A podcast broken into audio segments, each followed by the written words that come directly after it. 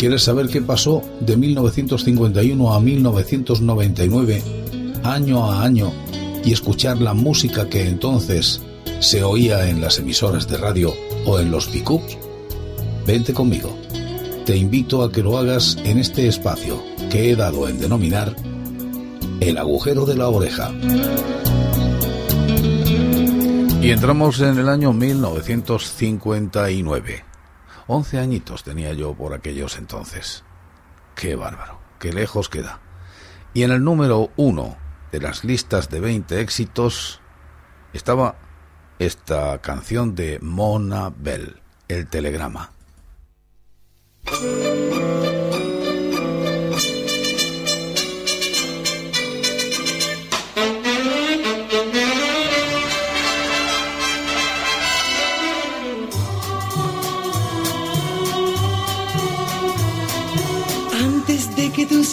Me confirmaran que me querías, ya lo sabía, ya lo sabía, porque con la mirada tú me pusiste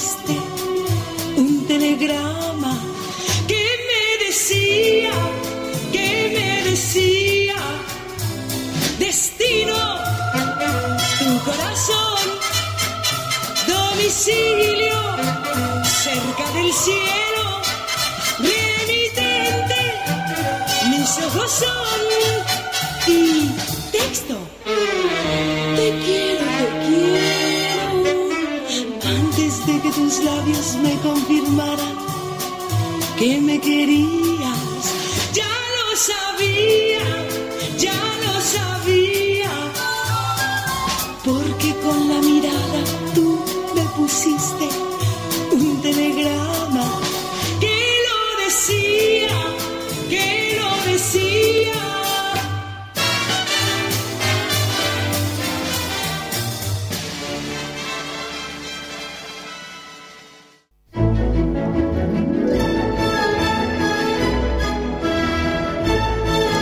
Nace Axteris en la revista Pilot. Axteris el Galo, en francés Astérie le Galois, es una serie de historietas cómicas creada por René Goscinny, guion y Albert Udezo en el dibujo, aparecida por primera vez el 29 de octubre de 1959 en Bobigny, Senat-Saint-Denis en Francia.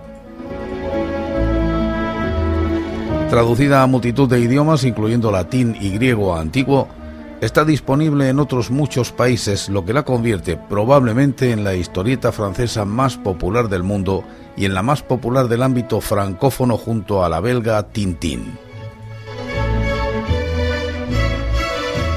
Un elemento clave para el éxito de las series es el hecho de que contiene elementos cómicos para lectores de distintas edades. A los niños suelen gustarles las peleas y otros gags visuales, mientras que los adultos suelen apreciar las alusiones a la cultura clásica, las figuras contemporáneas y los juegos de palabras.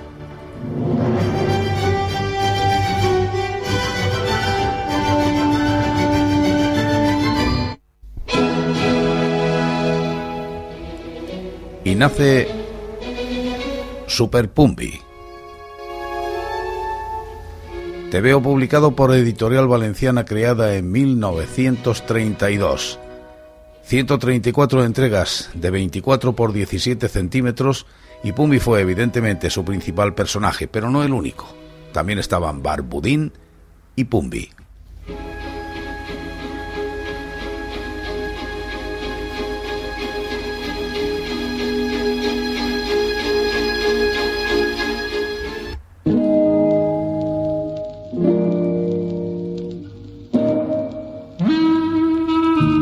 Juan Martínez Osete dibuja la colección de El Chacal. Juan Martínez Osete, Los Cantareros Murcia, el 17 de julio de 1921, es un historietista español, entintador y dibujante que ha usado seudónimos como Acosta, Martos y Oset. Tras vivir con su familia en Francia, se instala en 1943 en Barcelona. Allí incursiona en el mercado de los cuadernos de aventuras en editoriales como Grafidea y Toray. Hazañas de Yelmo Negro en 1947, el western La Máscara de los Dientes Blancos en el 48 con guion de Federico Amorós La mano que aprieta en 1949 o El silencioso en el mismo año. Trabaja también como entintador de Ferrando en el Diario de los Mares y Zarpa de León de Iranzo en El Capitán Coraje y de Ambrós en El Jinete Fantasma.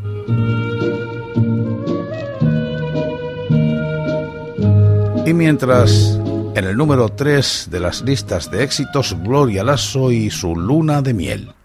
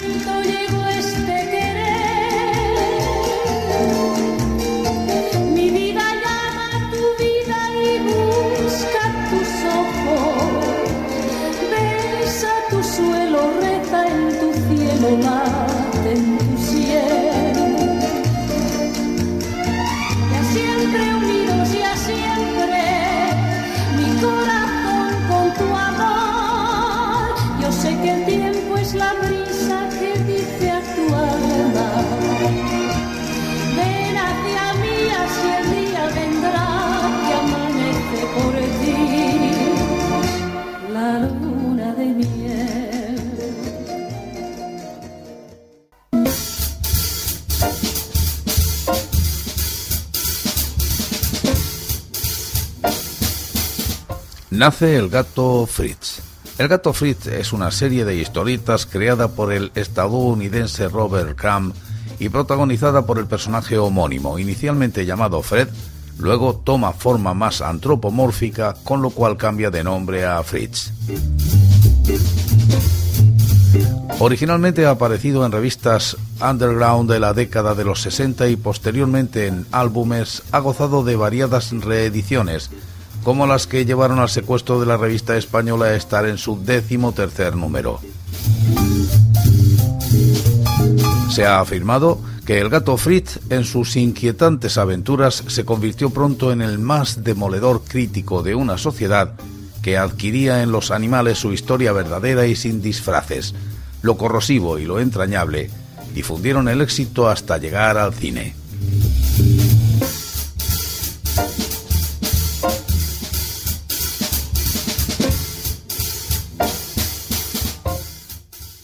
Conseguir sintetizar en un laboratorio el ácido ribonucleico o ARN.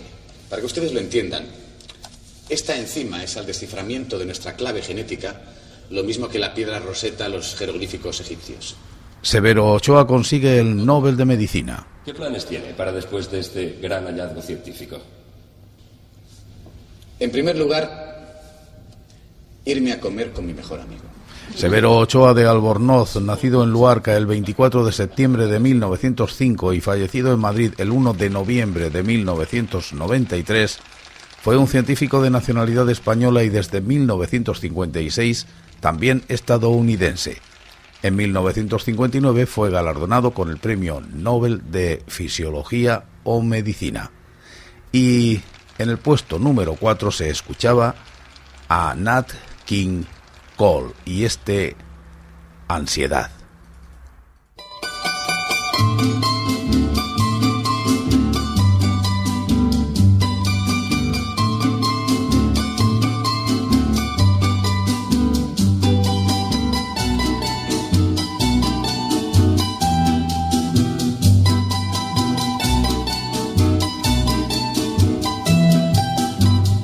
Ansiedad de tenerte en mis brazos, musitando palabras de amor, ansiedad de tener tus encantos y en la boca volverte a besar. Ansiedad de tenerte en mis brazos, musitando palabras de amor. Ansiedad de tener tus encantos y en la boca volverte a besar. Tal vez esté llorando mis pensamientos, mis lágrimas son perlas que caen al mar y el eco adormecido de este lamento hace que esté presente en mi soñar. Quizás esté llorando al recordarme, estreche mi retrato con frenesí. Y hasta tu oído llegue la melodía salvaje y el eco de la pena de estar sin ti.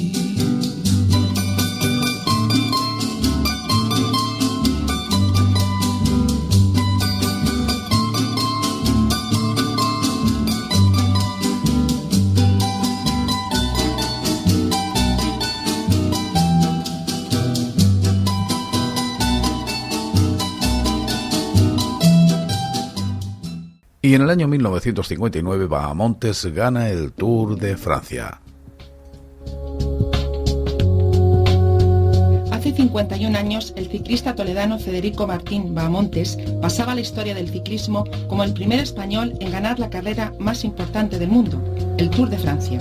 Federico Martín Bahamontes, nacido Alejandro Martín Bahamontes el 9 de julio de 1928 en Santo Domingo, Caudilla, Toledo, apodado el Águila de Toledo, es un ex ciclista profesional entre 1954 y 1965, periodo durante el cual logró 74 victorias. 1959.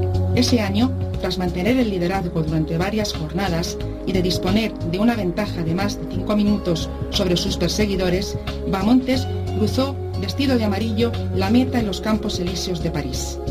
Su triunfo fue el primero del palmarés español en la carrera francesa que posteriormente completaron Luis Ocaña, Federico Delgado, Miguel Indurain, Óscar Pereiro, Carlos Sastre y Alberto Contador, actual campeón del Tour de Francia.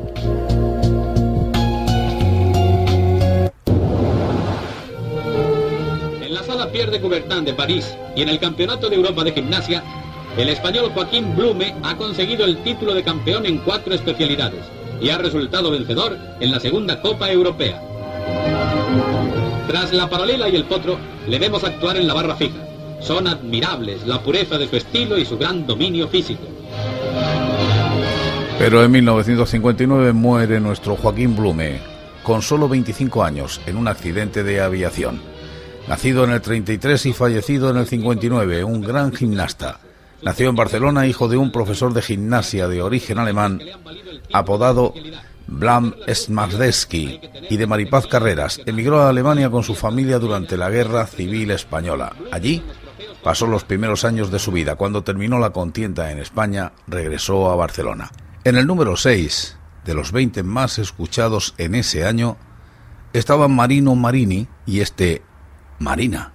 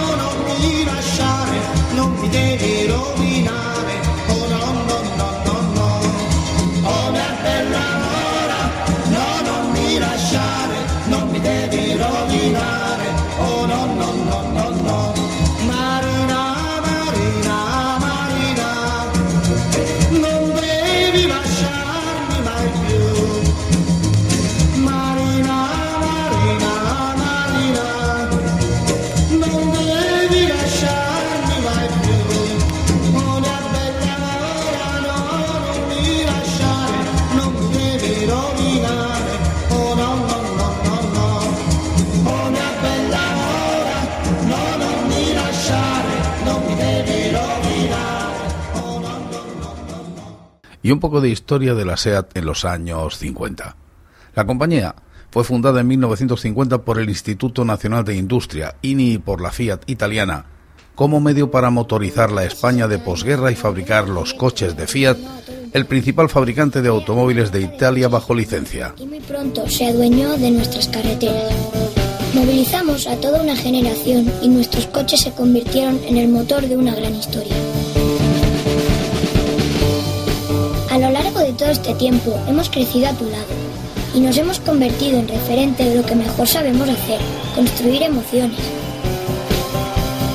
Hoy formamos parte del grupo Volkswagen, uno de los mayores grupos automovilísticos del mundo, y exportamos a más de 70 países. Cada día, en el centro técnico de SEAT, un millar de ingenieros diseñan y desarrollan nuestros futuros vehículos, situándonos a la cabeza en I D I en España.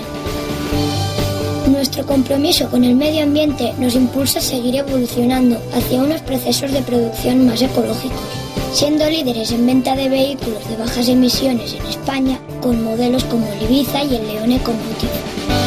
Pero eso fue con el paso del tiempo.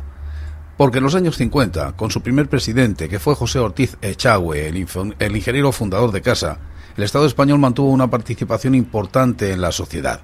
Cuando Fiat se retiró en 1980 del grupo Volkswagen, adquirió la mayoría de las acciones en 1986, convirtiéndose en el único accionista al adquirir la participación que mantenía el Estado español. Pero hablemos de la historia de SEAT en España. El primer modelo fue el 1400, el cual se produjo en una amplísima gama de versiones. Su producción comenzó en 1953 y terminó con la versión C en 1963 la cual utilizaba ya la carrocería nueva, que posteriormente sería la del 1500 que le sucedería un año después. El segundo modelo en salir de la zona franca fue el 600, del que se fabricaron las versiones N, D, E, L especial 800 y otras minoritarias hasta 800.000 unidades aproximadamente. Es el modelo más emblemático de SEAT y tuvo buena parte de responsabilidad en el proceso de motorización de la clase media española. Su producción comenzó en 1957 y terminó en el verano de 1973. Y en el número 7 estaba esta versión de Recordándote del dúo dinámico.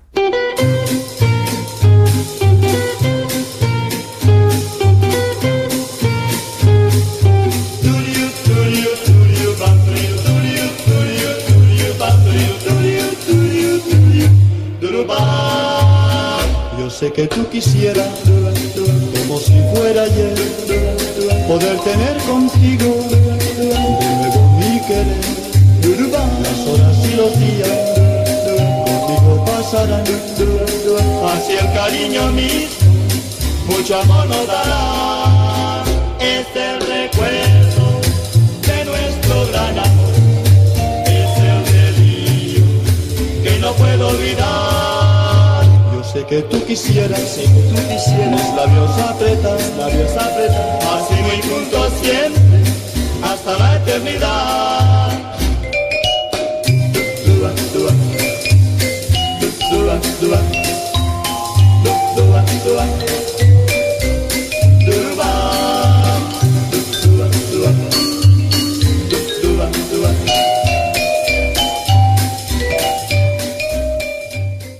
Y aparece en 1959 el Mini, un automóvil de bajo costo pequeño producido por la BMC y sus empresas sucesoras desde el año 1959 hasta el 2000.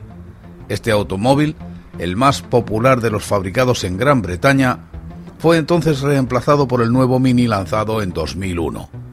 el original, está considerado como un icono de los años 1960 y su distribución ahorradora de espacio con tracción delantera influyó sobre una generación de fabricantes de automóviles. En la encuesta internacional para determinar el automóvil del siglo más influyente en todo el mundo, el Mini quedó segundo solo detrás del Ford T. Este revolucionario automóvil fue diseñado en BMC por Alec Isignonis. Fue fabricado en el Reino Unido en las fábricas de Oxford y más tarde en Australia, Bélgica, Chile, Italia, Portugal, Sudáfrica, España, Uruguay, Venezuela y Yugoslavia. El Mini original tuvo tres actualizaciones importantes, el MK2, el Clubman y el MK3. El Mini Cooper y Mini Cooper S fueron versiones deportivas que tuvieron éxito como vehículos de rally, ganando el Rally de Monte Carlo tres veces.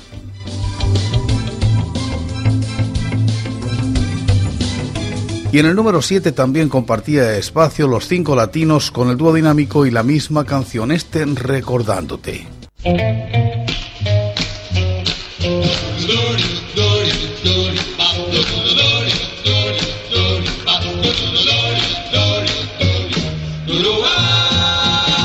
Yo sé que tú si fuera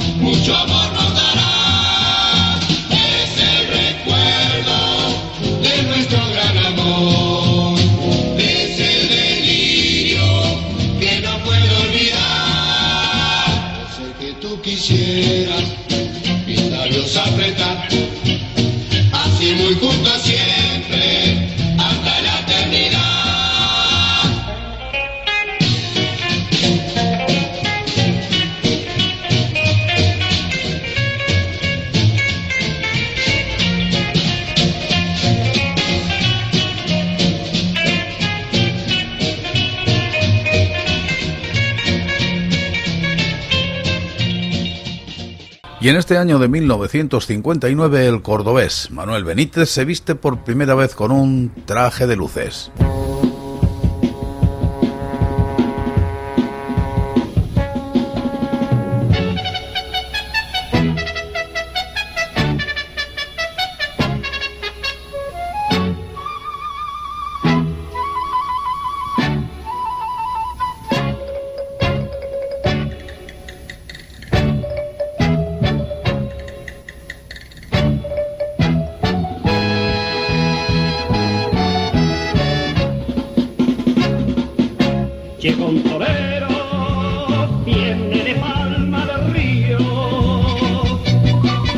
Su muleta el sol de España ha traído. Cuando se planta con su mechón de través, la multitud enloquece, es el cordobés. Manuel Benítez Pérez, llamado el Cordobés, nace el 4 de mayo de 1936 en Palma del Río, provincia de Córdoba. De origen humilde, logró convertirse en uno de los más afamados representantes de la tauromaquia internacional y es considerado uno de los iconos de la década de 1960. De estilo poco ortodoxo, considerado diferente, exaltó siempre en su estilo la inmovilidad ante el toro como matador de toros causó siempre emoción y controversia. El 29 de octubre de 2002 fue proclamado quinto califa del toreo por el Ayuntamiento de Córdoba, título compartido con Rafael Molina Lagartijo, Rafael Guerra Guerrita, Rafael González Machaquito y Manuel Rodríguez Manolete. Padre de Manuel Díaz González, el cordobés, hijo no reconocido, y de Julio Benítez, el cordobés. Vistió por primera vez de luces el 15 de agosto de 1959 en Talavera de la Reina, Toledo, debutando con caballos el 27 de agosto de 1960 en Palma del Río, con ganado de Juan Pedro Domecq y cortando cuatro orejas y rabo. Y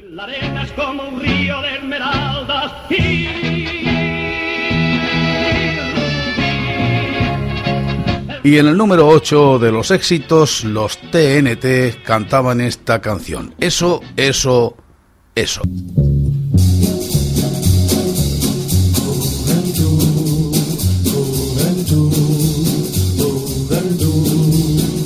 Tienes eso, eso, eso, que me tiene preso, eso, eso, tienes todo eso, eso, eso, que es la juventud. Tienes todo, todo, todo, puesto de tal modo, todo, todo, que me gusta todo, todo, todo lo que tienes tú. Tienes tanto,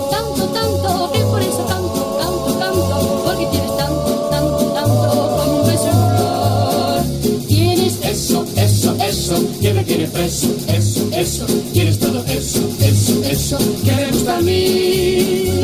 Tienes mi juventud, fantasía. Tienes más, mucho más para mí. Tienes tanto, tanto, tanto, que por eso tanto, tanto, tanto, tanto, porque tienes tanto, tanto, tanto, como un beso. Tienes Eso, eso, eso, tiene preso, eso, eso,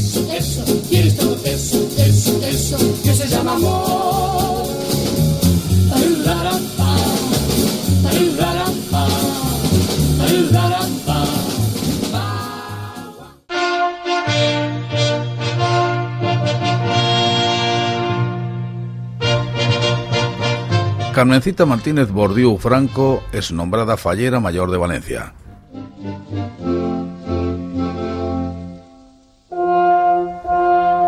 La figura de fallera mayor se da en Valencia y en las demás localidades donde están presentes las fiestas de las fallas y es la mayor representante de una comisión fallera durante los festejos y actividades que dicha comisión realiza durante el año que dure su reinado.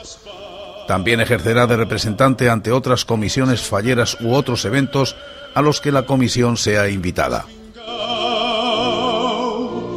Y en el taller y en el Can Remorege. Y para cerrar este momento del agujero de la oreja de la voz silenciosa, en la canción que ocupaba el puesto número 9 es de Mina. Lo italiano entraba con fuerza. Tintarella di Luna, Mina. Pelli rosse un po' paonazze, sono le ragazze che prendono il sole. Ma ce n'è una che prende la luna.